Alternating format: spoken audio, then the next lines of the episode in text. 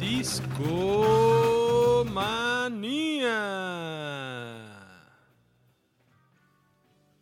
Hola, ¿qué tal? Muy buenas noches. Bienvenidos a un show más de Discomanía. Como lo hacíamos habitualmente, nos reuníamos cada jueves, tomamos un pequeño descanso, pero estamos de regreso al aire. Aure, ¿cómo estás esta noche? Muy bien, mi querido amigo Babis. Como bien dices, nos fuimos un ratín de vacaciones. Un par de semanas dejamos de hacer show en vivo. Me acuerdo que hasta luego tú hiciste un streaming y la gente preguntaba, oye, ¿dónde está Discomanía? Está descansando, Estaba descansando. pero volvimos. Volvimos luego de, de estas semanas de descanso eh, y con muchas ganas. Platicábamos de, ay, estos jueves, de ¿Qué de que ya no hay discomanía. discomanía? Eh, pues uno fue, de- imagínate mi querido Babis, que uno fue de dormir. Eh, y el siguiente ya anduve haciendo una que otra cosilla, pero le faltaba esa... Esa chispa. Ándale. la chispa de discomanía, Discomanía en nuestros jueves. jueves. Sí, yo me sentía vacío. Yo pensé que dije, ah, vas, ok, voy a descansar un rato, ya puedo hacer algo los jueves, pero qué aburrido fue esto, ¿no? Ya que vuelvo a discomanía. Claro, claro, así estábamos todos, creo. Oye, Aure, pero como es tradición en discomanía, cuando hay invitados, el invitado es que es la persona encargada de dar el intro tan peculiar. Ese este himno, programa, ¿no? El himno, de Discomanía. Discomanía y de algún otro programa de deportes Por en ahí. la televisión. Sí, efectivamente. Pero, ¿quién nos acompaña, Aure? Dinos, dinos, dinos. Nos acompaña un gran camarada, un buen amigo. Nos acompaña el buen Miguel Garro, también conocido como Miguelón. ¿Cómo estás, Miguelón? Bienvenido Hombre. a Discomanía. Honrado, ¿eh? Por estar aquí en el regreso tan esperado y prolongado de, de- de este distinguido podcast. Buenas noches. Buenas noches, discomaníacos, y pues sean bienvenidos a Discomanía. ¿Cuál será el tema de esta noche? Aure, ¿de qué platicaremos? Fíjense Miguelón, ¿de qué quieres platicar? Pues no sé, aquí a mí me invitaron para hablar de música oscura, un poco ahumada, eh, riffs, distorsiones. No sé, ustedes díganme. ¿De qué será Babis? Pues les vamos adelantando que esta noche vamos a hablar de Stoner Rock, que también por ahí es el tema ya de entrada de cómo se, se le llama, ya... eh, pues hay muchas formas, creo. Se sospecha fuertemente de dónde Stoner viene, rock. ¿no? Por ahí ya seguramente hablaremos del término desert rock ah, y demás eh, Peculiaridades. peculiaridades de- del nombre. ¿Cómo empezaríamos? Haríamos como una suerte de... Lo llamaría como una, una noche de, de una guía por el género del stoner rock. El Y- género puede ser un poco confuso Sí. porque de entrada, pues saber qué es lo que le inspira, de dónde viene, cómo comenzó, cómo ha evolucionado es complejo. Entonces, pues, Miguelón, ¿le llamarías esto una introducción para principiantes? Puede ser, ¿no? Si quieres nos arrancamos. Me parecería muy bien.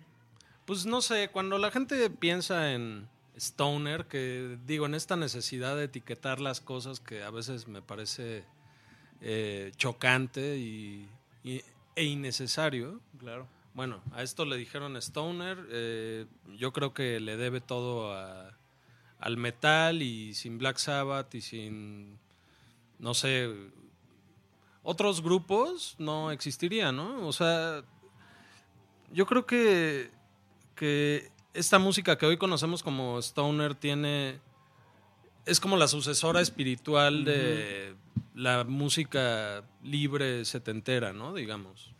O sea, sí, los propios Black Sabbath que se forman en el 68, Pero no sé, por ahí está también un Pentagram, que es esta banda de un vocalista muy loco, eh, que se llama eh, Bobby Liebling.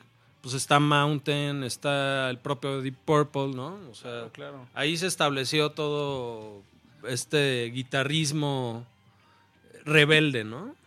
Por poner algunos álbumes en contexto, como se encanta en Discomanía, en 1970 era cuando los Beatles publicaban el Let It Be, George Harrison también salió con el All Things Must Pass, el Led Zeppelin 3, Pues era justo Black esa- Sabbath.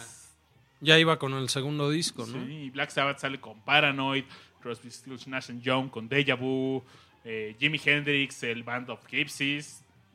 Yo creo que de Sabbath hay que decir que el Master of Reality y el volumen 4 son los que como que establecen el sonido de Stoner actual, ¿no? Ya con todos sus cambios, renovaciones, alteraciones, ¿no? Porque finalmente también este género, como el metal mismo y como todos sus hijos, subgéneros, se aburre de sí mismo y se reinventa, ¿no? Entonces, sí son estos discos los que de pronto crean ya un sonido, no sé si llamarlo involuntario, pero por ahí ya en los 90 en San Francisco estaban surgiendo los Melvins y estaba Sleep y estaba Cayos, que es como otro tema, ¿no? O sea, como Sí. que dentro del Stoner luego surge Cayos y es como Desert Stoner, ¿no? O Desert Rock. Ahí ¿no? van, yo lo imagino como una suerte de raíces, básicamente, ¿no? Que vienen justamente de lo que estábamos mencionando, eh, este caldo, este burbujeo que estaba sucediendo en el 70 con tantos discos. Naturalmente iban a, a hacer repercusiones, ¿no? Las repercusiones quizás no iban a, a ser este, como instantáneas, sino pues todo este proceso que fue eh, el pasar de esa década y la que siguió, bueno, ya eh, 80 ya también, también tomó otro, otros caminos y cómo llega igual hasta justo esto que mencionas. Hay los quien dice 90s, también que como desierto. que este este rock de los 70 al que estamos hablando, al que pertenecen también, no sé, bandas como Hawkwind o como Captain Beyond, eh, pues estaba muy sostenido en el LSD y en la marihuana, ¿no? Digámoslo abiertamente. Ujú. Y de pronto en los 80, pues el- la cocaína empieza a permear en todo y pues también la música y, y en los 80 no había de otra en el como metal de, firmado por disqueras y como que pasaban en la radio que no fuera trash o el, como el glam o el stripper metal, ¿no? Y de pronto se fue diluyendo esto y es en los 90, como decía, que regresa y a través de una banda como Sleep, que tiene una de las historias más increíbles que yo conozca de bandas musicales, en este caso de este género, de cómo grabaron un disco de una canción de 52 minutos y me puedo seguir con muchas historias, ¿no? Pero básicamente como que así existe el stoner, ¿no? O sea, como que repito, ¿no? Es un sucesor espiritual de esa música setentera. Por ahí cuando hablábamos de, de metal, pues también está este otro término que se, o sea, que viene ligado como junto a esto que es el doom metal, ¿no? Claro, Incluso claro. confundido. ¿no? Claro, o sea, ya olvidémonos de etiquetas, ¿no? Hay bandas de Doom que suenan muy similares a las de Stoner cuando tocan más lento, ¿no? O sea, todo depende también de la velocidad, ¿no? Y no sé, o sea, es que, híjole, empecemos por la palabra como tal, ¿no? O sea, ser seguidor del Stoner te limita a, a pasártela bien casualmente con una sustancia recreativa o qué? Claro. O sea, no, no es sí, posible sí. no disfrutarlo bajo cualquier tipo de influjo. Pues claro que no, ¿no? Según yo, empiezas desde el estado consciente para empezar a distinguirlo y luego ya pues te vas introduciendo a cosas que te permitan fomentar mejor la experiencia, Claro. ¿no? Algo que contiene tetrahidro, algo Exacto, algo así, THC en sus siglas, ¿no?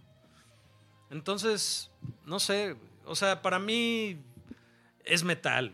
A mí me gusta mucho el metal. Y, y luego, pues sí, o sea, de, de morro, eh, para mí el black metal era como, ah, ¿no? Como un- una gran etiqueta para un tipo de metal.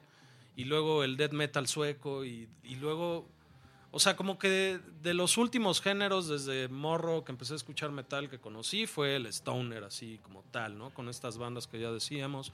Con otras otras como ¿Cómo te Electric Wizard.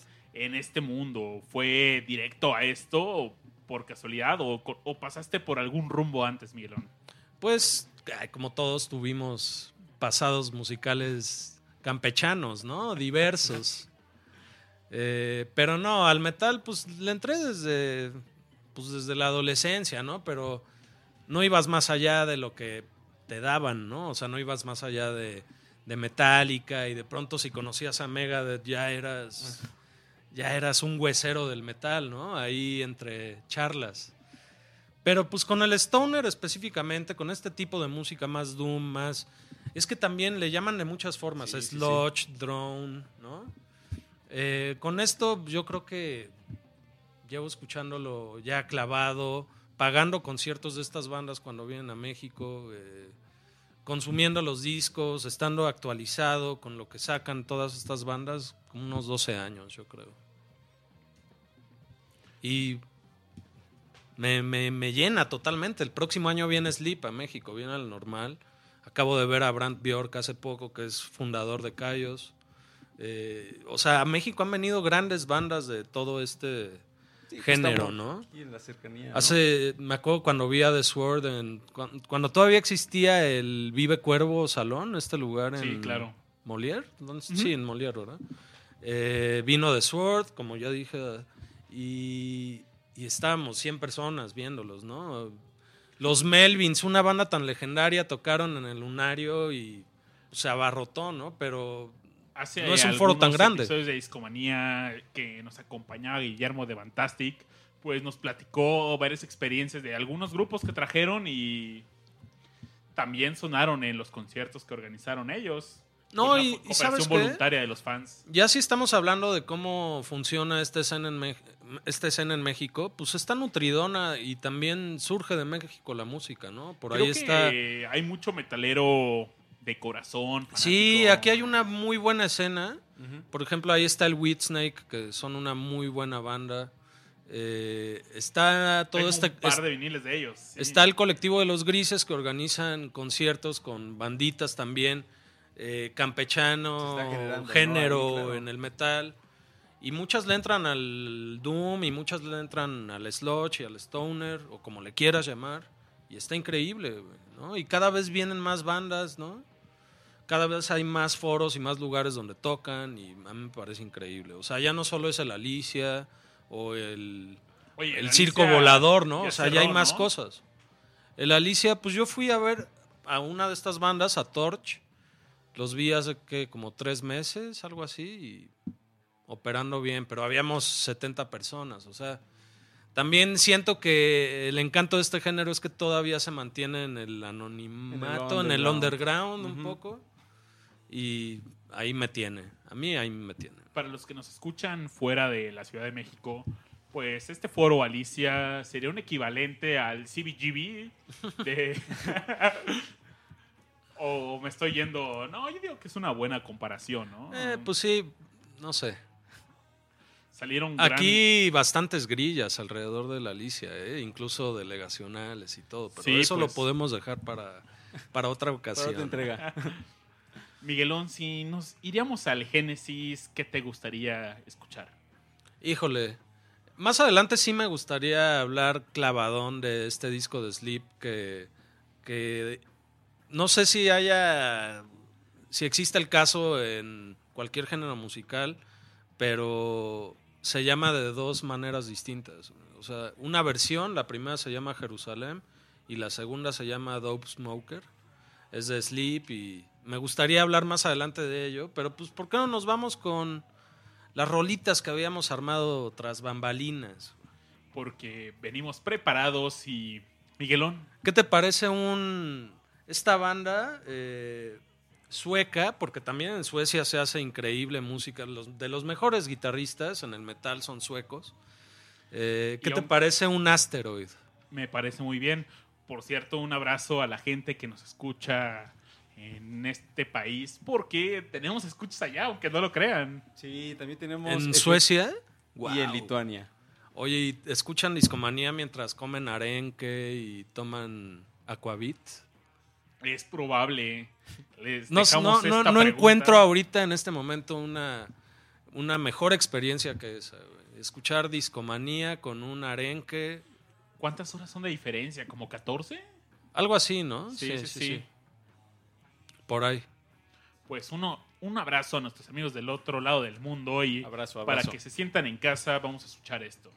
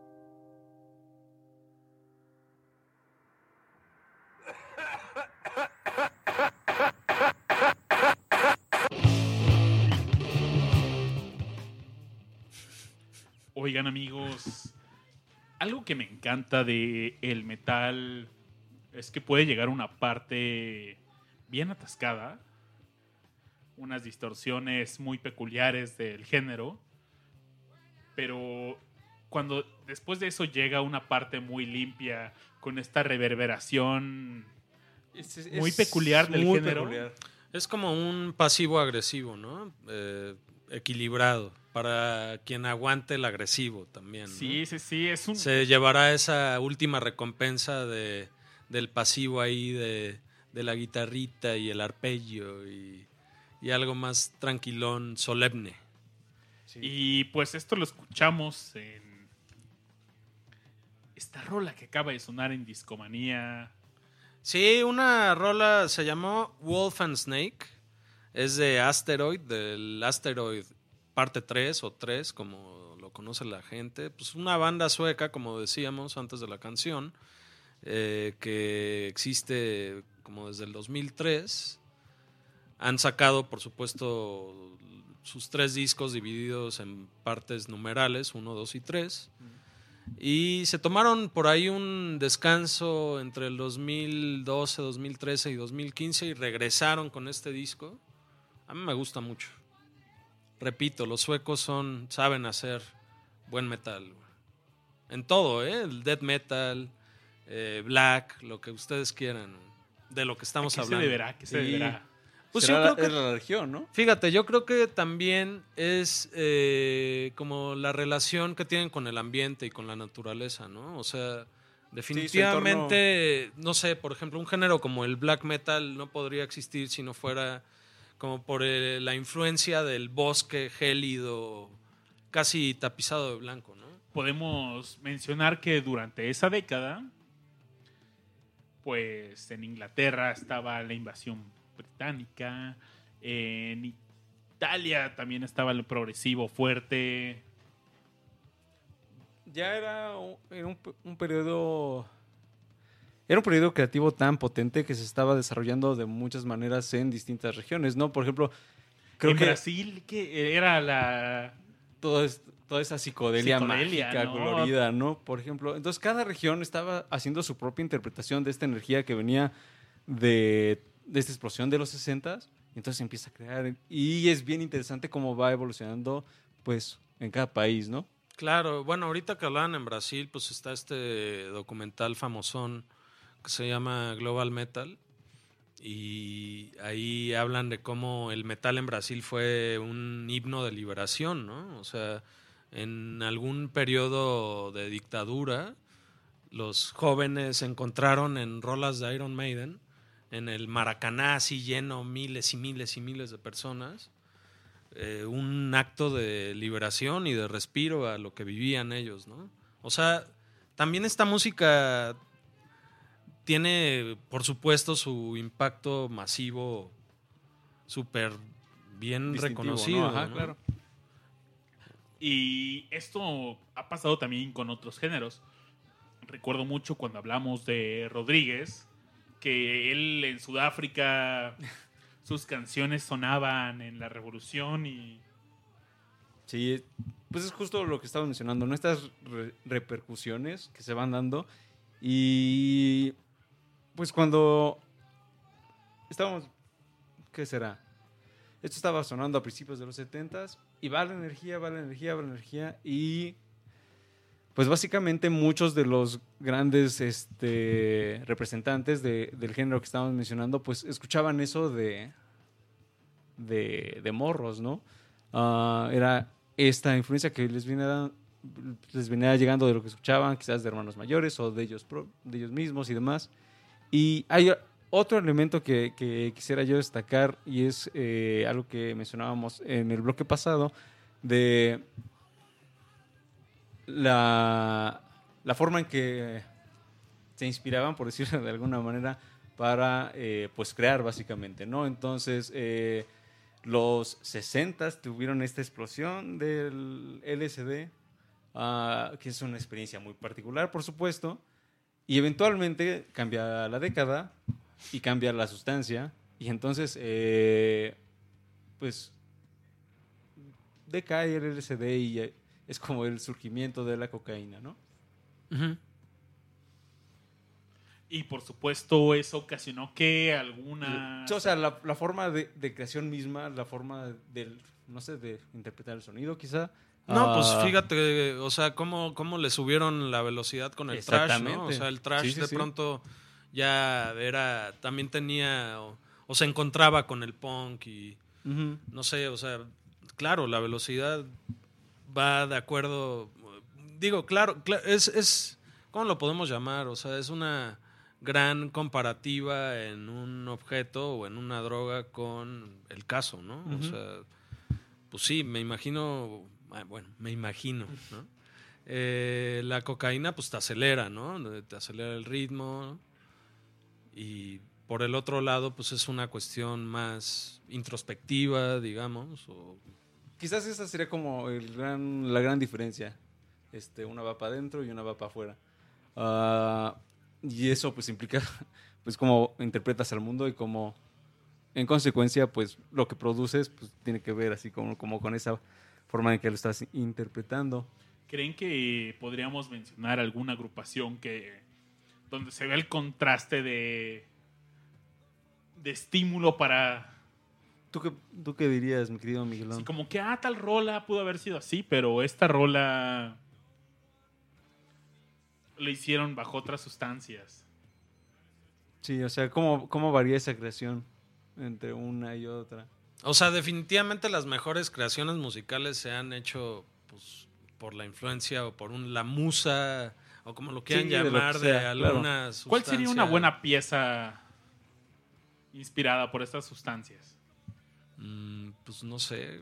Pues gran parte de estas canciones del Stoner y del Doom y todo tienen. Es parte nombres- como de ese mito, ¿no? Que también, o sea, bueno, no es mito, eh, pero, no sé, ya entrando, por ejemplo, al Stoner, pues eh, estos conciertos masivos en el desierto en donde todo el mundo está stonereando, ah, y es parte también de ese, pues, emoción o experiencia que se está viviendo al momento de, de estar ahí presentando, ¿no? Pues sí, supongo que se, eh, se incrementa la experiencia, ¿no? Porque pues esto también a veces, eh, cuando no hay vocales o líricas, también se disfruta bien, ¿no?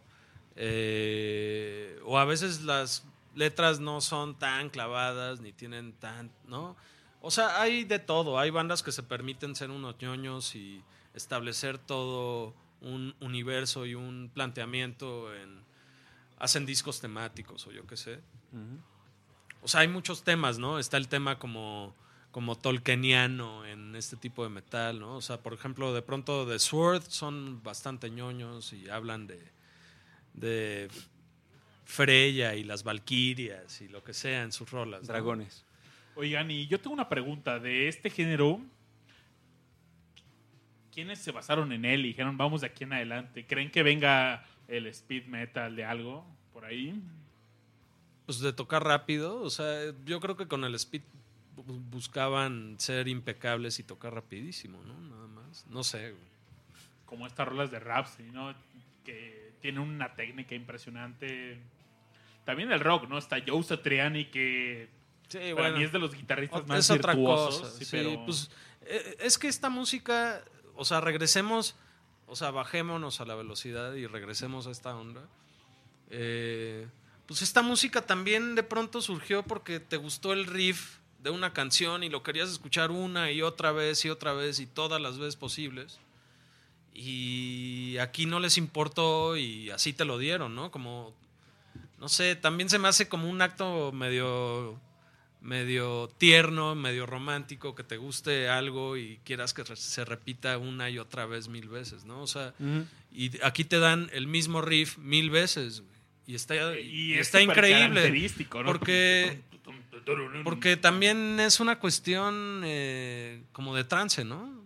Como ir a un concierto de, Como de, de Doom, Stoner, ya, oh, ya. ¿Cómo le hacemos para, para ya olvidarnos de las etiquetas? O sea, ir a un concierto de metal, ok, Me así late, lo voy a late. decir. Ir a un concierto de metal Espero más Que nadie se ofenda. en, en tiempo más bajo, pues también es es una especie de, de cosa ahí sensorial, ¿no? Es- ¿Tienes eh, hay, hay algún- bastante espiritualidad ahí. También, sí. ¿Tienes algún muy recuerdo, cabrón. Miguelón, de un concierto de metal que digas, Uy, es que fuiste uno con la música? he sido muchos con la música, ¿eh? la verdad. Qué chido, qué chido. Pero porque también se ha fomentado por otro lado la experiencia, pero me gustan mucho las bandas. Pues no sé, güey. A ver, cuando vino Mastodon la primera vez a México, también tocaron en el Vive Cuervo y ese fue un conciertazo. Se echaron de pe a pa el Crack the Sky, todo completo, y luego se echaron unos macanazos y yo no me acuerdo ni cómo sobreviví. Eh, no sé, vino, vino Son. Son. ¿Conocen a Son? Son es una banda de Doom muy famosa y es un acto en vivo donde salen como de monjes encapuchados y puro feedback y ¿no? los super amplificadores Orange y ahí explotando. O sea, es- vinieron con el vocalista de Mayhem, que es esta banda del black metal noruego súper eh, importante y puro gutural con el puro feedback y ¿no? el bajo, pero a todo lo máximo que podías escucharlo. Duró, duró 45 minutos el concierto, o sea, no podías más. Y no debió haber durado más, o sea, lo hicieron bien, porque es algo tan impactante, o sea, no, Terminas agotado. no Yo- te recomiendo, por ejemplo, estar viendo ese concierto cruzado de brazos, ¿no? O sea, mejor que te choque el sonido y que, Que llegue, salga ¿no? por Sí, todos claro. lados, ¿no? Oye, acabas de decir algo que luego, luego me prendió. Vientos. Porque me encanta el tema de el- la electrónica en la historia de la música. Y mencionaste una marca de amplificadores que es Orange. Sí, claro. Unos amplificadores muy peculiares. Muy bonitos, ¿eh? Muy O sea, bonitos, claro. Empiezan desde un excelente diseño y Desde un la tipografía color. de Orange. Desde la tipografía, claro. Sí, los Orange fueron unos amplificadores neta parte de una de la historia, pero muy íntima de desde que hay guitarras eléctricas, Orange ha sido parte y han sido de los amplificadores usados en los mejores conciertos, en las mejores grabaciones y pues bueno, peculiares porque son de color naranja, contraste de habitualmente que ves un amplificador y tiene un fondo como de plástico negroso. Todos los amplificadores Orange son naranjas. Por ahí Y- están también los green, ¿eh? Los también green son también, muy claro. bonitos. O sea, son como el orange, pero es el green, güey, ¿no? Están increíbles. Y, y precisamente todas estas bandas traen ese equipo para que la experiencia sea Masiva. un, ma- un madrazo, ¿no? Claro. Es- Sí, pues, me gusta eso. Una güey. marca inglesa diseñadas por Clifford Cooper y fueron parte, acompañaron los conciertos de estas dos décadas, finales de los 60s y 70s, pero desaparecieron pues años. Regresaron en los 90s, después con una alianza con Gibson, eh, por ahí de los 93, 94, y volvieron a aparecer entonces un buen tiempo. Estos amplificadores fueron codiciadas por las bandas que entraron en los 90s porque... Pues 90s, era como también todo 80s, ese legado. ¿no? era un privilegio tener un Orange. Sí, no, y hasta la fecha pues, siguen siendo carones, ¿no? O sea, y es calidad. Pues se apegan a la electrónica que funcionaba con bulbos y tienen un Claro. eh, este sonido cálido de los bulbos que Por, es, por eso estas bandas eh, escogen esos amplificadores, porque también es una onda de sonar eh, viejón, ¿no? O sea, por ahí tenemos más adelante una canción del Uncle Acid eh, sí, del Uncle Acid y and the Deadbeats y suenan como de los 70, ¿no? O sea, ese... este Esa- el eh, sonido es que, el, fíjate, el, el stoner tiene, tiene muchas texturas, güey. El metal tiene muchas texturas. Sabes, yo tengo recuerdos de cuando me estaban explicando la diferencia entre estos amplificadores de bulbos o pues los habituales que funcionan pues digitales contra análogos, ¿no? Y cuando me decían, no, es que el sonido es más cálido, no lo entendía. Y decía, ¿cómo puede ser un sonido cálido? Cálido, ¿no? pero empiezas a distinguir poco a poco el sonido Y no sé. Cuando. La primera vez que donde dije, ok, ya entiendo la diferencia. Es para mí como un sonido de Eric Clapton con Cream, ese sonido cálido, ¿no? Y un sonido eh, de electrónica. Ya lo siento más. Pues ponga, pon tu banda aquí de, de rock de los noventas, ¿no? De metal.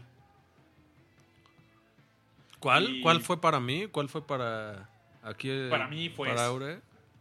No, para, para Babis de- definitivamente. Y yo me siento avasallado por lo que viene en cuenta Babis. Pero no, definitivamente. Y volviendo con eso y, y como to- cerrando este tema quizá. ah, ese tema también de, de la potencia. A mí me, siempre me ha sorprendido porque también de alguna manera es como un cierto camino en donde, no sé, cuando llega la invasión británica, pues esos amplificadores que tenía, pues no se escuchaban más los gritos que lo que ellos cantaban. Y justo cuando cambia eso, es como una forma eh, completamente distinta, incluso desde con la conexión con quienes eventualmente vas a tocar frente a ellos, ¿no? Entonces me encanta mucho cómo eh, se da este cambio y por supuesto se da este cambio, por supuesto, en cómo, cómo estaban tocando.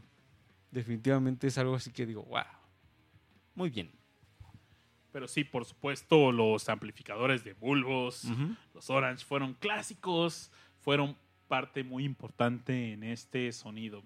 Totalmente. Miguelón, tú eres el guía eh, esta noche en Discomanía y... Miguelón, ¿hacia dónde nos llevas esta noche? ¿Qué queremos escuchar? Híjole, les voy a decir una cosa. Para mí armar una selección breve de canciones, porque sí es bastante breve, cinco canciones o no sé cuántas se vayan a poner, yo creo que por ahí va la cosa. Muy difícil, muy, muy difícil Claro. escoger porque pues le tienes tanto cariño, porque también eh, las canciones te traen memorias y recuerdos y lo que sea o sensaciones, ¿no? Entonces es difícil escogerlas. Pero pues yo creo que hace rato hablamos del, del Uncle Acid y los Deadbeats, pues yo creo que vámonos por ahí, ¿no? Por la línea, por la línea De la melodía. de la melodía, de, de la melody, de la melody lane. Pues estos de Uncle Acid y están en Discomanía. Disfruten.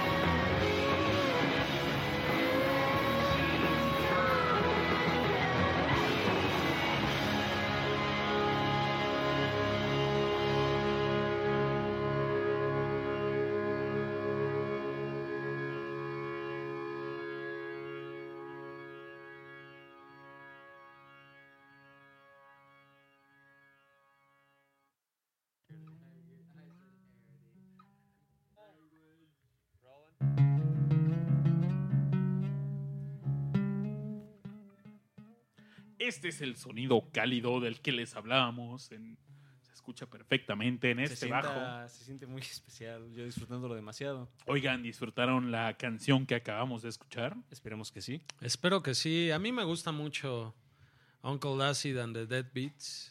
Gran banda. Son ingleses. Existen por ahí como desde el 2009, 2010. Y muy inspirados en los filmes de la Hammer, ¿no? De la Hammer Studio, de los Hammer Films. eh, ingleses también, obviamente. Eh, este Drácula de Christopher Lee, este... Christopher Lee también fue Frankenstein, en fin, ¿no? Y, y mucho de esta temática del terror más erótico en sus canciones. A mí me gustan. Oye, Miguelón, ¿por qué crees que hay terror? ¿Por qué hay miedo? ¿Por qué hay sangre? ¿Por qué acompaña esto al metal? Digo, a, cierto tipo de metal, ¿no? O sea, también hay metal como...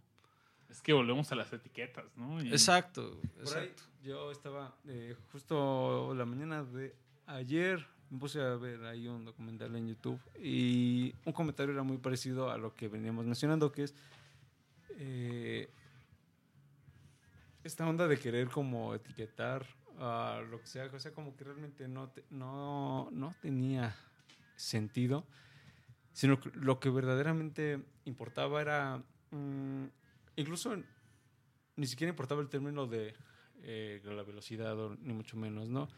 Sino era como este querer hacer una vibración lo, lo suficientemente originaria, casi cruda, de... mm, pues básicamente ellos venían de esa, ese querer transmitir esa sensación y cómo lo hacían mediante este sonido. Entonces, ah, independientemente de todos los nombres que le podamos poner, lo que los conecta es ese, ah, esta, si pudiera usarlo como, mencionarlo como con una imagen o algo así, pues sería como una explosión muy, muy interna, quizá incluso. Eh, entonces creo que ese como abanico es parte de eso que se está liberando o eso que se está creando, ¿no? Y para mí, si siento eso, es así como claro. O sea, independientemente de cómo eh, lo llames, o sea, esa vibración te llega de alguna manera, se disfruta y pues sigues, no sé, escuchando nomás, ¿no? Era parte de este show estar eh, más despiertos Sí, en o nuestros sea, era sentidos. como sentir, Ustedes claro. entenderán que, que hay, hay un toquecito, hay ahí como una pimienta en el bistec que, Es que lo que que nos pasó- lleva a hablar de, de estas de estas cuestiones, ¿no? Tan estrambóticas. pa- lo que pasó fue una sesión de la India de yoga. Yoga. Yoga. Yoga. Yoga. Y estaba Pepe diciendo. Yoga, yoga, yoga, yoga, yoga, yoga, yoga, yoga, yoga, yoga, yoga, yoga. Y pues así fue como nació este show, ¿no? Básicamente, para no andar Mucho yoga. con mucho yoga, eh, recomendado solo para aquellos que quieran entrarle a eso del yoga. Y, y bien, ¿no? Buenas noches. Definitivamente. Oh, ¿Sabes? Yo quería, mi querido Miguelón, que eventualmente llegáramos al tema de Cayus. Ah, Te emocionaste mucho, ¿no? Me emocioné mucho porque además yo así con toda la intención de aprender muchísimo más porque hasta hace un momento yo los conocía como Qs o bueno a mí me gustaba decirles Qs eh, sobre todo por esa última pues esa doble S así como Qs así Bueno, está gustaba. chido Sí, castellanizar el tema, ¿no? Me- está padre. me encanta pero me encanta cómo suena o sea ya desde la por, o sea Cayus o Cayus es así como un sonido muy especial que siempre me atrajo. Ah, y yo tuve la oportunidad de conocer a esta banda quizás como en el 2007 o algo así, o sea, ya entrado pues incluso en la universidad y la disfruté mucho, recuerdo que escuché aquella canción de Green Machine y pues simplemente me me clavé con ella y tan es así que no había acaba- no había terminado la canción, ya le había puesto loop para que otra vez y otra vez. O sea, como que sí fue O sea, te de- latió escuchar Ajá. ese riff una vez y Una otra vez y vez otra y vez. otra vez. Claro, Y de esto se ¿quién no trata esta música. no? Exactamente. Y- Y es- Solo que ellos te lo entregan así 15 minutos seguidos. Sí, y justo en esa, pues, conexión, por decirlo de alguna manera, fue así como, ah, esto está, este sonido me atrae demasiado. Está perfecto. y o me sea, ya un buen rato escuchando Sky Cadet de Cayos y es este riff, pero de nuevo esta reverberación clásica, Claro. este calor. Muy Y- desértico, ¿no? Tal cual, Sí, ¿no? sí, o sí. sea, es eso. Es, es como. Es como el cactus y. El brillo de un Cadillac rojo en el desierto. No sé. güey. La planicie, ¿no? Sí, bueno, Cayos es una. es- yo creo que es como de esos súper grandes para este subgénero, ¿no? Eh, el rock desértico, como decíamos, ¿no? Cayos son. Cayos, la, la alineación original eran Josh Homme, Josh Homme, como lo quieran, como lo conozcan, el frontman de los Queens of the Stone Age, Que era guitarra, ¿no? que era guitarra. Estaba John García en las voces, estaba eh, Nico Olivieri en los bajos, no me acuerdo en qué etapa, pero Estuvo. sí forma parte. Y estaba, por supuesto, Brandt Bjork en las baterías, ¿no? Hasta el 94. Sí, Brandt Bjork se sale después del disco más exitoso y el que ellos mismos consideran como su mejor creación de toda la vida, ¿no? El Welcome to Sky Valley. Brandt Bjork se va. Brandt Bjork tiene discos de solista increíbles y como les decía, hace yo creo que un mes estuvo aquí en, en Rabioso, en este nuevo skate park, spot de ¿Ah, sí? tocadas aquí en el centro, está en Donceles. No me enteré, ¿eh? Estuvo Brandt Bjork y Brandt Bjork, por supuesto, es un gran promotor de la marihuana, ¿no? O sea, Sí, es, sí, como, sí. es como el Chich Marín del Stoner, ¿no? Oye, ahora que tocas ese tema, eh, yo tuve una época donde fui muy fan de, de Chich Marin y Tommy, Jo- Tommy Chong. Sí. Chich and Chong, Sí, Claro. no, y fabulosas películas. Up in Smoke. Open Smoke. Es que, eh, claro, a, a ver, o sea, pongámonos de acuerdo. O sea, este tema, abiertamente, eh, se trata de, De todo, ¿no? De toda la claro. referencia popular posible. Entonces, eh, una cosa siempre te lleva a la otra, ¿no? Y esto te lleva a, a temas infinitos. Como a recordar Open Smoke de Cheech and Chong. es o que- cualquiera de las secuelas. Sí, ¿no? sí. Es que Miguelón, yo tuve una época que me volví fan de la comedia de Chichan Chong y me vi toda la- pero fue como un lapso muy corto donde me vi todas las películas en, no sé, semana a semana. eh, Ok, ok, ok, ok. y, Y luego te clavaste más en el género, en el stoner. eh, Pero de como psicodélico, sí, sí, sí. Hay una, mi canción favorita es una que se llama Lost to, to Incompetence, que sale en la película de Up, Up in Justo Smoke esa, de. Jessica. Cuando, y en la película es una escena característica porque la película empieza porque querían comprar marihuana y no tenían dinero. Entonces buscan un trabajo y les ofrecen un trabajo de para llevar marihuana de México a Estados Unidos, pero ellos no sabían cómo y llegan una Camioneta hecha de. ajá, llegan con una empresa que hace fibra de marihuana y con eso arma la carcasa del coche, van manejando a la camioneta, los persigue la policía. Y justo en la persecución suena esa rola, ¿no? Pero se, Ajá, se empieza a empieza a incendiar incendiar. la camioneta, entonces Uy, no. pues, bueno, se prende pues y- era puro hemp, ¿no? Sí, claro. Era puro cáñamo.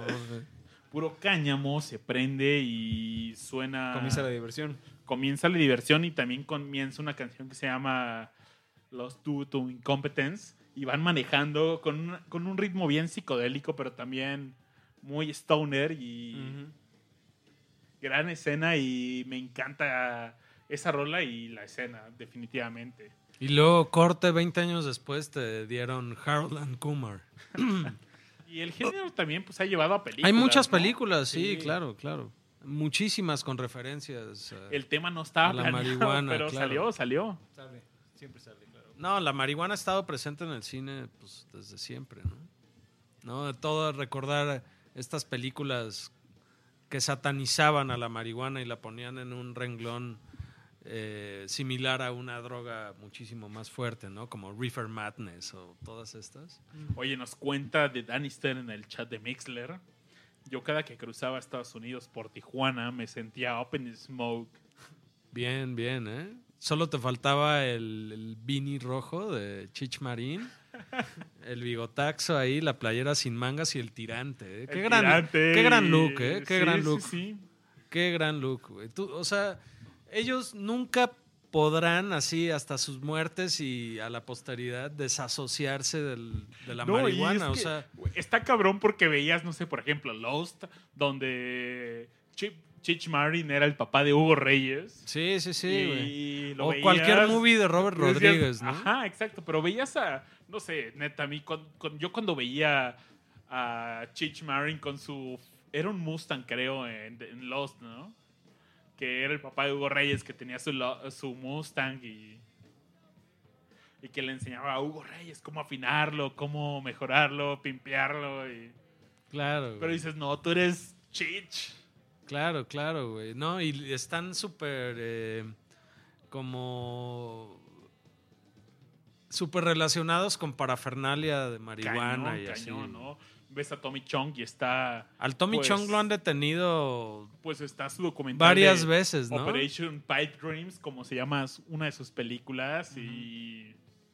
Sí, al Tommy Chong lo han torcido con ni siquiera con mota, con parafernalia, güey, ¿no? Pues justo eso trata ese documental, ¿no? Que mencionábamos.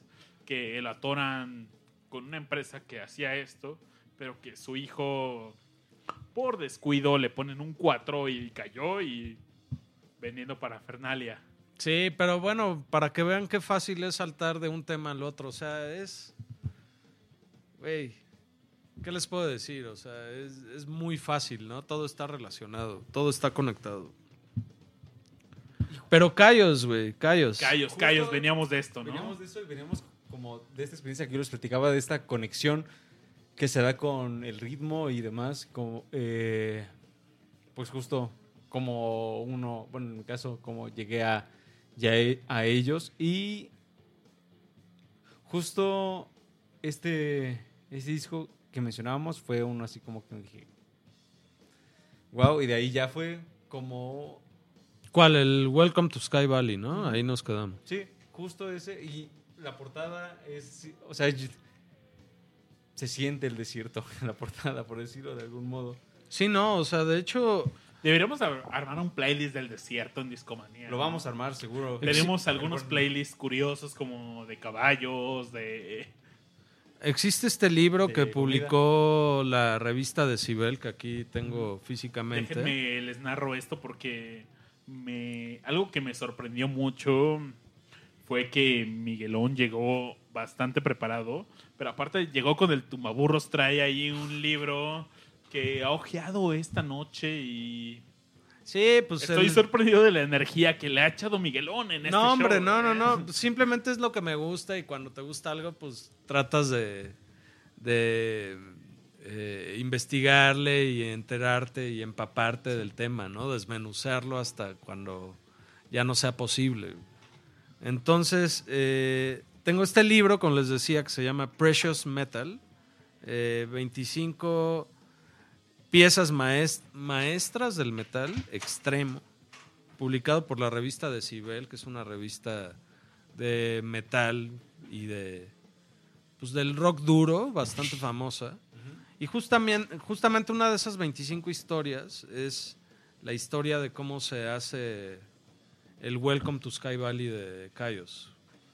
Y es totalmente como un vaivén de experiencias.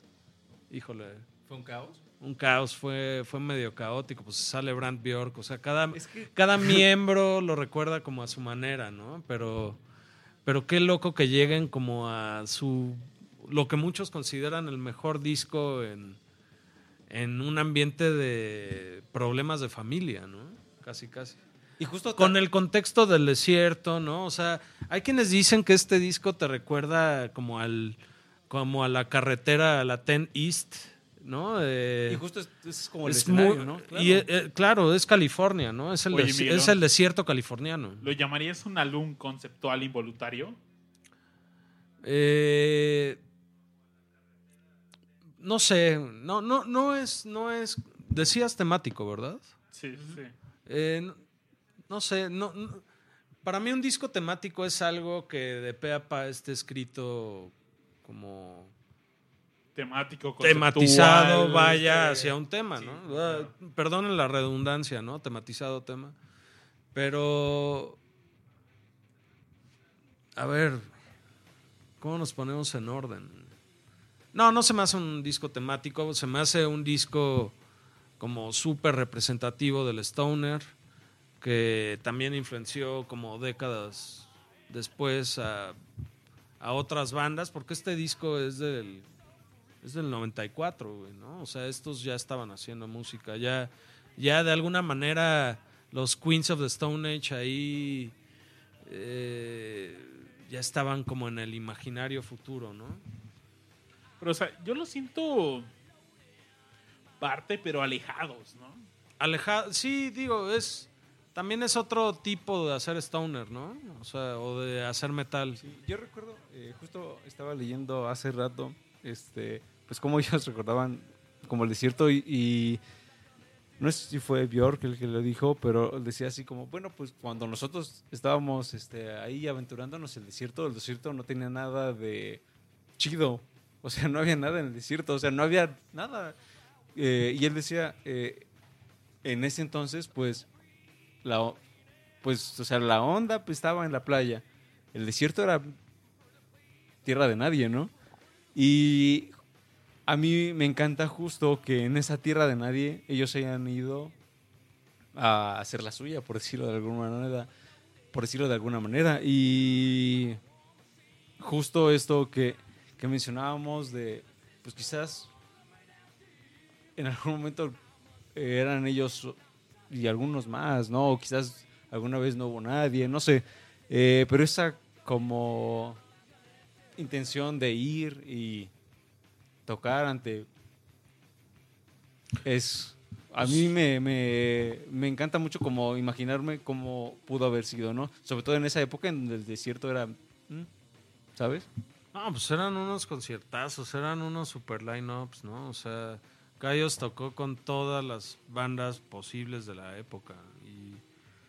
Y, no sé, o sea, e- esta personalidad del desierto se siente mucho y, eran, eran unos güeyes que querían como trascender para salir del desierto, pero que el desierto les, les imprimió todo, toda la personalidad y regresaron, ¿no? O sea, si eres fan de los Queens o de Josh Home, del frontman, por ahí hay un, un show de estos de Anthony Bourdain en No Reservations. Y es un show donde Bourdain va con Josh Home al desierto y, y le da un super rol, ¿no? Y, o sea, es una, es una temática especial, ¿no? Incluso es algo que se ha transferido al cine. O sea, es algo muy... Hay una vibra ahí muy, muy western, ¿no? muy... es que se siente esa aridez, ¿no? Básicamente. Yo, yo lo que me imagino, así es, en esto que dice Babis, también son esas carreterísimas de donde no ves dónde Sí, termina, sí, ¿no? donde, donde ya la vista se distorsiona por el calor del asfalto, ¿no? Sí, exactamente, y a mí esos escenarios son los que me cautivan porque, y volvemos a los riffs, es así como simplemente go with the flow, como diría alguna canción. Eh, De los Queens, Ujú. precisamente. Eh, o sea, te vas por la carretera y no sabes, este, si eventualmente habrá una curva o no, por ejemplo, ¿no? Por decirlo de alguna manera. Y eso se refleja mucho en cómo suena. Sí, claro. Pues te imaginas al, al mismísimo Hunter S. Thompson ahí en un trip por Las Vegas, ¿no? Pero sí, no, no, estamos perdidos por allá. ¿no? Pero en el eh, no, nos desviamos horrible, ¿no? O sea, nosotros estamos en el desierto californiano y de pronto llegamos a Nevada, ¿no? Y estamos a un paso de del adrenocromo, ¿no? No, bueno, pues sí, sí. Hunter S. Thompson, creo que está de sobra hablar de Hunter S. Thompson. Pero es como justo esa experiencia, básicamente, ¿no? Lo que estamos retratando era lo que se estaba viviendo pues en ese momento en donde él estaba haciendo sus respectivas crónicas. O sea, justo el ambiente donde estaba haciendo pues toda esa música como él lo describía. Bueno, lo que hace Hunter S. Thompson en, o sea, Fear and Loading en Las Vegas pasa como, o sucede como 10 o algo así más años que lo que hacía Cayos tocando Ah, no, claro. en los 90, ¿no? O sea, es algo ya de más atrás, ¿no? Sí, Cuando- sí, sí. Cuando las drogas y sustancias recreativas, pues, eran como más puras y se sentían mejor, ¿no? Sí, pues era toda esta potencia, por decirlo de alguna manera. Creo Y- que es otra escena para los bloopers de Discomanía. Sí, mi querido Babis. No sé, güey, no. no. No, no vol- volvamos con, con, con esto de Hughes, porque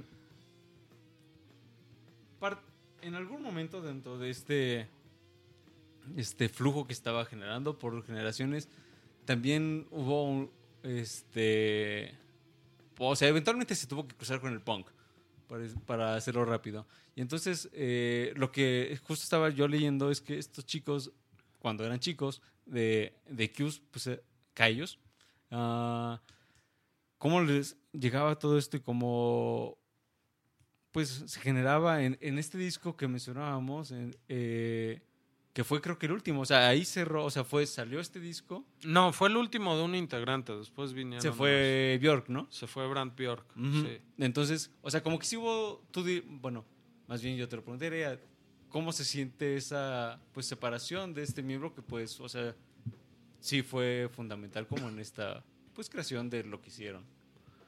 Pues no, no, no, no se altera mucho el estilo musical de Cayos. Y si no mal recuerdo, no sacan como O sea, sí hubo demasiado material después. Ajá, exacto. ¿no? O sea, después regresa. O sea, se desintegran. Y Eh, Brand Bjork es solista, John García tiene discos de solista, Nico Olivieri se va con, con Josh Home a los Queens y, y Nico Olivieri tiene otra banda que se llama Mondo Generator por aparte. Eh, y regresan ya hace poco, hace pocos años, como Cayos Lips. Tocaron en el circo volador, ni siquiera en el escenario, o sea, en el escenario del circo volador, o sea, tocaron, ya saben a dónde van a comprar sí, las sí, chelas y dónde están los baños, que arman, tienen ahí como una tarima al fondo, ahí tocó Cayos. Neta. no. Neta. Y net, no habíamos, en serio, más de 90 personas.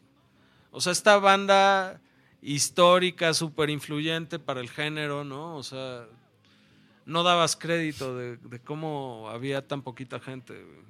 ¿no? O ahora Brand Bjork viene de solista. También él como solista, aparte de la banda, tiene muy buenos discos, ¿no?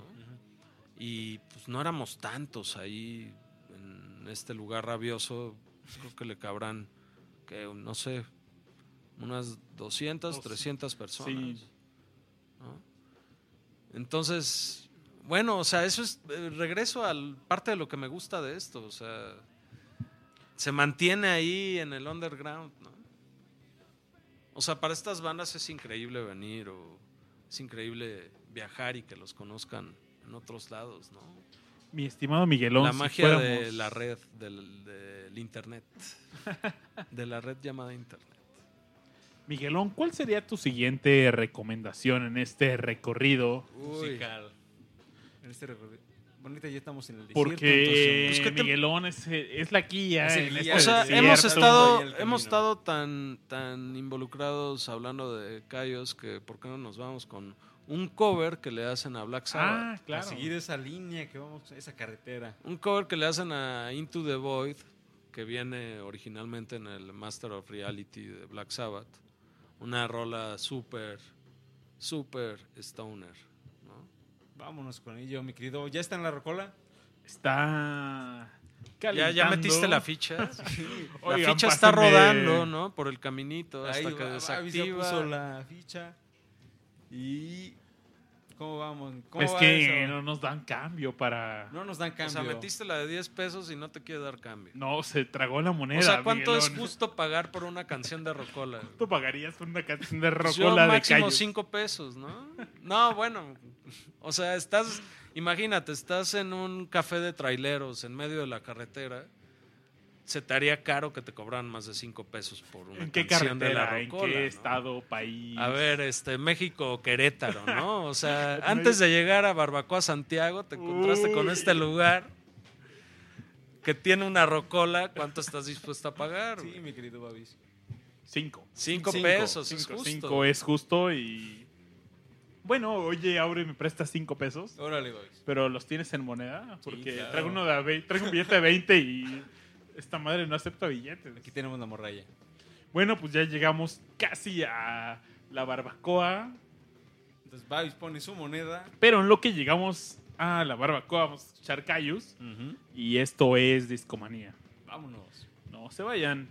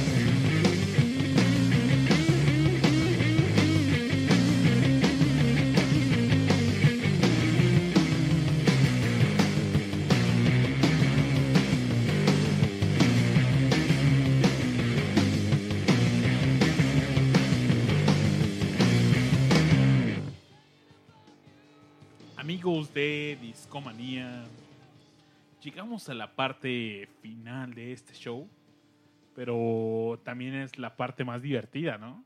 Sí, ya, ya estamos animados, tenemos que decírselos, ya estamos en estado pues muy cool, ¿no? Cool. por agregarle este, el adjetivo bastante bien. Y justo antes de que entráramos al aire, pues yo me quedé bastante clavado con ese sonido que estábamos escuchando, con esa distorsión tan especial ah, que veníamos escuchando con ustedes, por supuesto. Y por ahí les platicaba aquí a mis compañeros en la mesa que yo venía leyendo este articulín acerca de pues esta etapa inicial de de Cayus y por ahí mencionaban eh, decían así como no pues en este momento en este en esta escena donde estamos nosotros eh, pues no no había nada ni siquiera de metal ni de punk que se pareciera a Cayus o sea Cayus era un, sonido como que muy especial no ellos ni siquiera estaban como conscientes de el tema de ah estamos haciendo de ese rock no por ponerle un nombre que llegó después no Ah, simplemente estaban creando y demás. Y por ahí ellos mencionan, o sea, nosotros estábamos haciendo esto aquí, pero también eh, más al norte había una banda que se llamaba Sleep, que también estaban en lo suyo, este, pero pues eran contemporáneos, ¿no? Claro, más específicamente en, en San Francisco, ¿no? En, en este mismo terreno donde se gestaban también los Melvins o Neurosis, que es otra super banda, ¿no? Vinieron a México, Neurosis, vinieron a un festival bestia, increíble banda. Eh, esa, eh, liderados por el gran Scott Kelly, ¿no? Pero en fin, en San Francisco estaban estas bandas en, en su apogeo, ¿no? Y de pronto eh, aparece en el radar una banda que se llama Sleep, como bien decía Aure. Una banda conformada por Matt Pike, que cuando se terminó Sleep, eh, ya les dimos el gran spoiler de la historia, ¿no? Bueno, todas las cosas llegan a su final, claro. Ustedes ¿no? perdonen. Pero cuando se terminó Sleep, Matt Pike hace High on Fire, que es también como otra gran banda de metal. Eh, estaba Al Cisneros en las vocales y estaba, eh, ¿cómo se llamaba el baterista? Chris Hackius, ¿no? Eh, ellos habían sacado, ellos venían de sacar dos discos que también son como pendulares para el metal. Uno es Holy Mountain y el otro es, si no mal recuerdo, era parte 1 Sleep, ¿no? En fin, entonces eh, empiezan a hacer ruido, empiezan a hacer mucho tour y a girar con todas estas bandas. Eh, y los firma una disquera, güey. Los firma la London Records, que si no mal recuerdo es la misma disquera de los Stones, ¿no? O era la disquera de los Stones cuando los Stones sacaron el Let It Bleed. Corríjanme, güey. Cuando está... Sí. Eh, de pronto, o sea, eh, entre la disquera Electra y London se estaban peleando a, a Sleep. Ellos sin esperarlo, ni siquiera. Sí, definitivamente con, con los Stones. Eh, y los quieren firmar porque su catálogo era limitado de bandas de metal de ambas disqueras. Se los lleva. eh, Esto Lo- fue el 69. ¿Qué? El año 69. ¿Qué? Del Let It Bleed.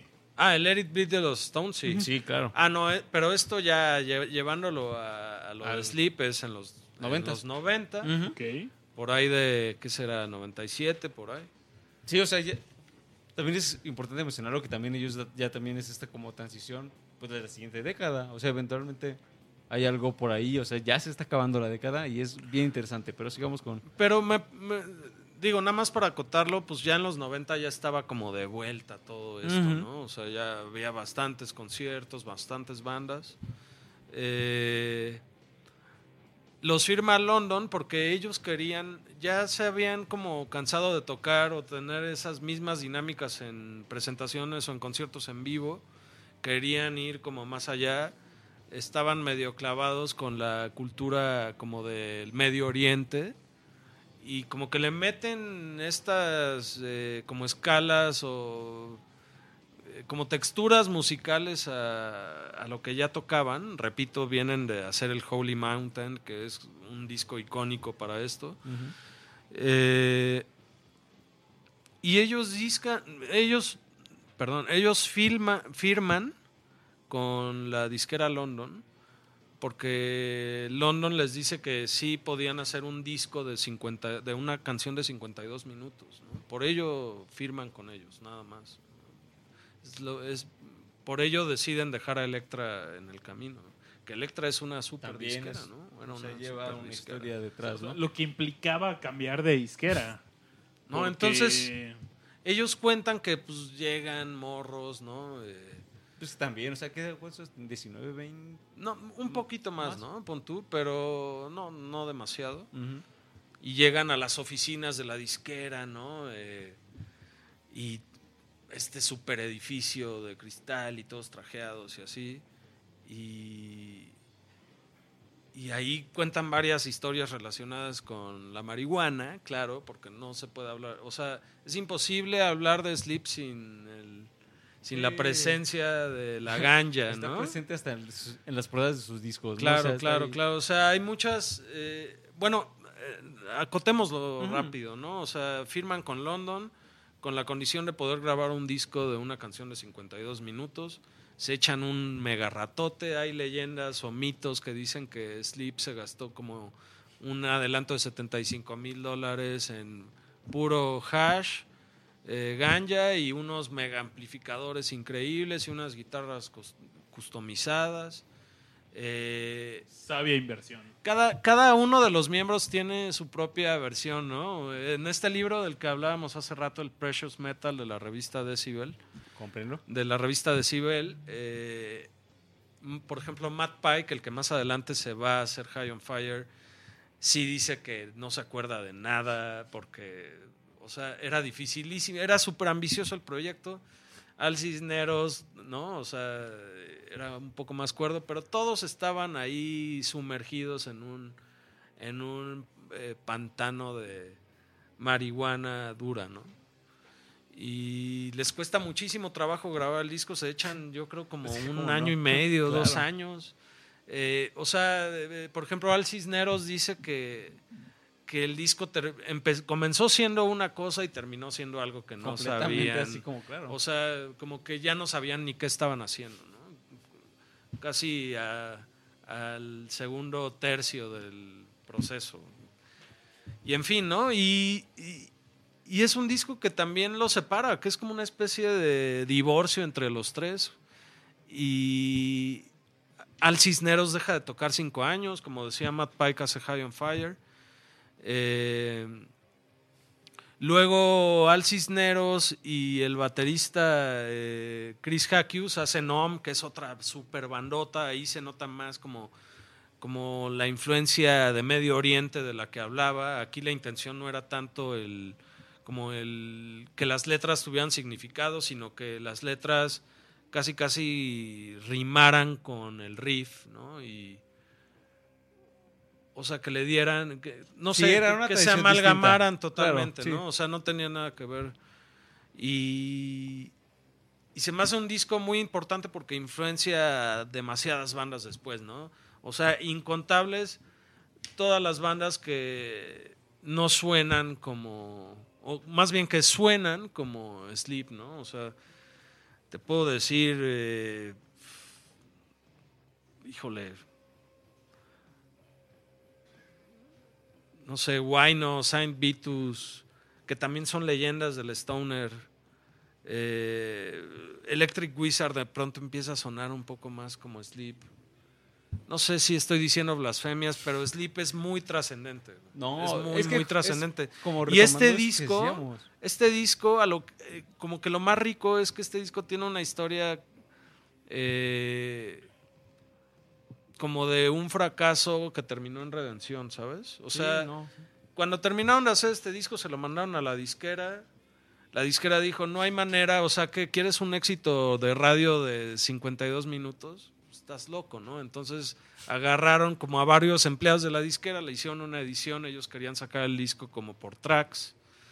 Eh, no eh, sucedió de tal manera, todos los de Sleep estaban ofendidísimos, se desintegraron, dejaron de tocar eh, algunos miembros, el otro se fue con otra banda. Y a la postre, hasta ahorita, salieron... Todo eso ocasionó que de este disco, que empezó llamándose Jerusalén, que duraba 52 minutos, ahorita la versión como oficial y la que reconoce la banda de esa, de esa canción o de ese track eterno es la que se llama Dope Smoker, que dura como Más de 15 50. minutos más. ¿no? Ajá. Yo por ahí lo que Es yo- la que ellos dic- es la que ellos creen que fue la más fiel a lo que hicieron en un inicio que la disquera no quiso nunca que se publicara. por y supuesto. es lo que Sí. hemos estado escuchando desde hace exactamente 10 minutos con 55 segundos. Dope Smoker. Sí, faltan entonces una hora casi.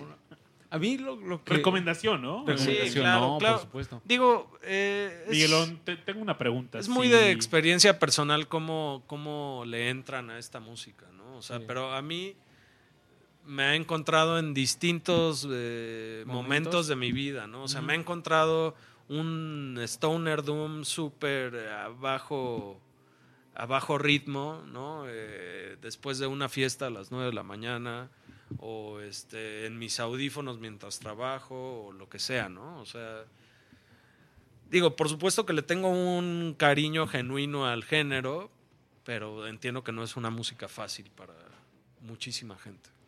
¿Qué me ibas a preguntar? Discúlpame. Yo lo iba a escribir como una obligación moral, una tarea moral para el discomaníaco que está escuchando este podcast. Porque llegó el tiempo de despedirnos. Llegó la hora, Babis. Nos estás diciendo que Llegó nos la vamos. hora, a ir. llegó la hora, amigos, y la verdad es que ha sido un show genial. Creo que la hemos pasado bastante agradable. Miguelón, gracias por venir, gracias. No, hombre, espero no haber el- llevado a un. No haber llevado Discomanía Podcast a un contexto de descontrol, de. No, lo llevaste al lugar donde tiene de que Debraye más allá, ¿eh? O sea, una disculpa, amigos, si sintieron que esto estaba en Saturno, ¿no? Seguiremos hablando de este tema, ¿no? Sí. o Oye, sea, este- y bueno, Como es como teaser, claro. claro, y decir que se quedaron grandes, muy grandes rolas y eh, bandas afuera, ¿eh? Sí, no. O sea, ahorita yo creo que, que nos vamos a ir con el Dragonauta de Sleep o Me late, me late. nos vamos a ir Lo con que eso tú gustes, ¿eh, Miguelón? o como Y también lo que les podemos decir a la banda es que si creen que algo le faltó a este show, no se preocupen porque tenemos el playlist, Ahí está la en rec- Spotify, las ¿no? recomendaciones de recomendaciones, Miguelón para claro. este show. Entonces, y el playlist incluirá las rolas que se pusieron entre segmentos y las de fondo. es correcto, Wow. Miguelón. No, pues gran playlist para Ya estamos preparados para eso. Venga. Eso.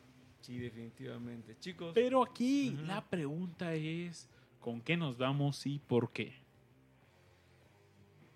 ¿Con qué nos vamos y por qué? Pues creo que le dedicamos un bloque entero a Sleep y por qué no escuchar Sí, en todo su que- esplendor una canción de Sleep que no dura 52 minutos y que no los aleje en definitiva de escuchar este podcast en su versión total y completa, ¿no?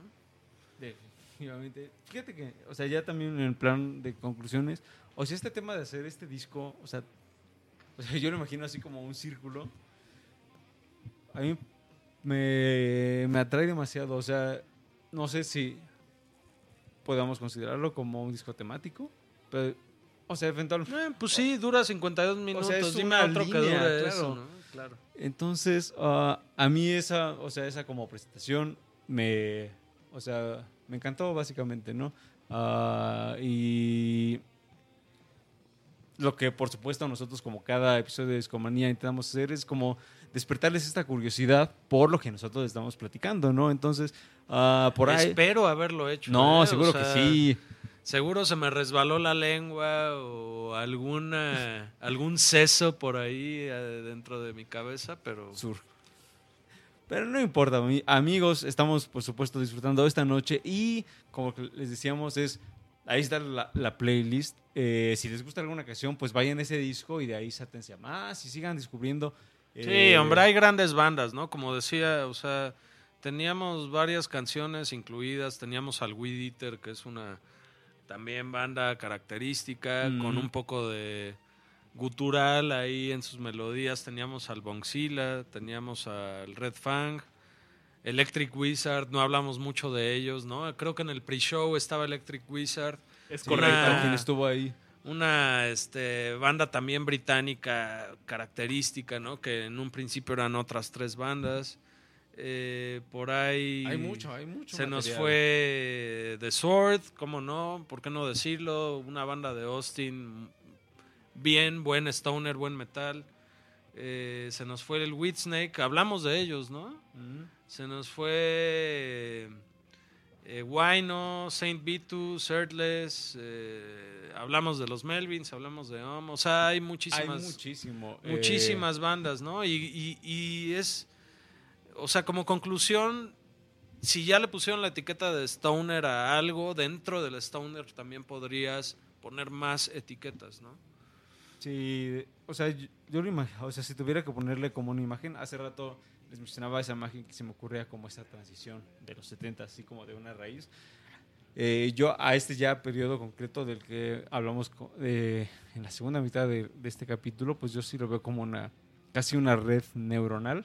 Igual espero no irme así como muy lejos, pero... No, está bien. O Eh, sea, o sea, también es hay gran como parte de otros temas que suenan forevers, pero que son reales, ¿no? Y que O sea, estaban sucediendo en ese momento, ¿no? Se estaban este, presentando, entonces a mí definitivamente eh, me encanta y, y yo creo que igual, y con todo esto que les mencionaba Miguelón, que no escuchamos, quizás sí se mere- sí valga la pena hacer una segunda este, sí, parte. tal vez Una segunda estaría intervención, padre, ¿no? estaría padre también hacer uno como eh, más encaminado al doom o más al metal avant-garde o al que otros llaman post-metal. O sea, te digo, qué innecesarias Esas o necesarias etiquetas. para Esa- alguien ajá, son las etiquetas, sí. ¿no? O sea, ¿por qué no solo llamarle metal, pero por supuesto que hay distinto discurso eh, propuesta, ¿no? En muchas bandas de metal y por eso se suele categorizar.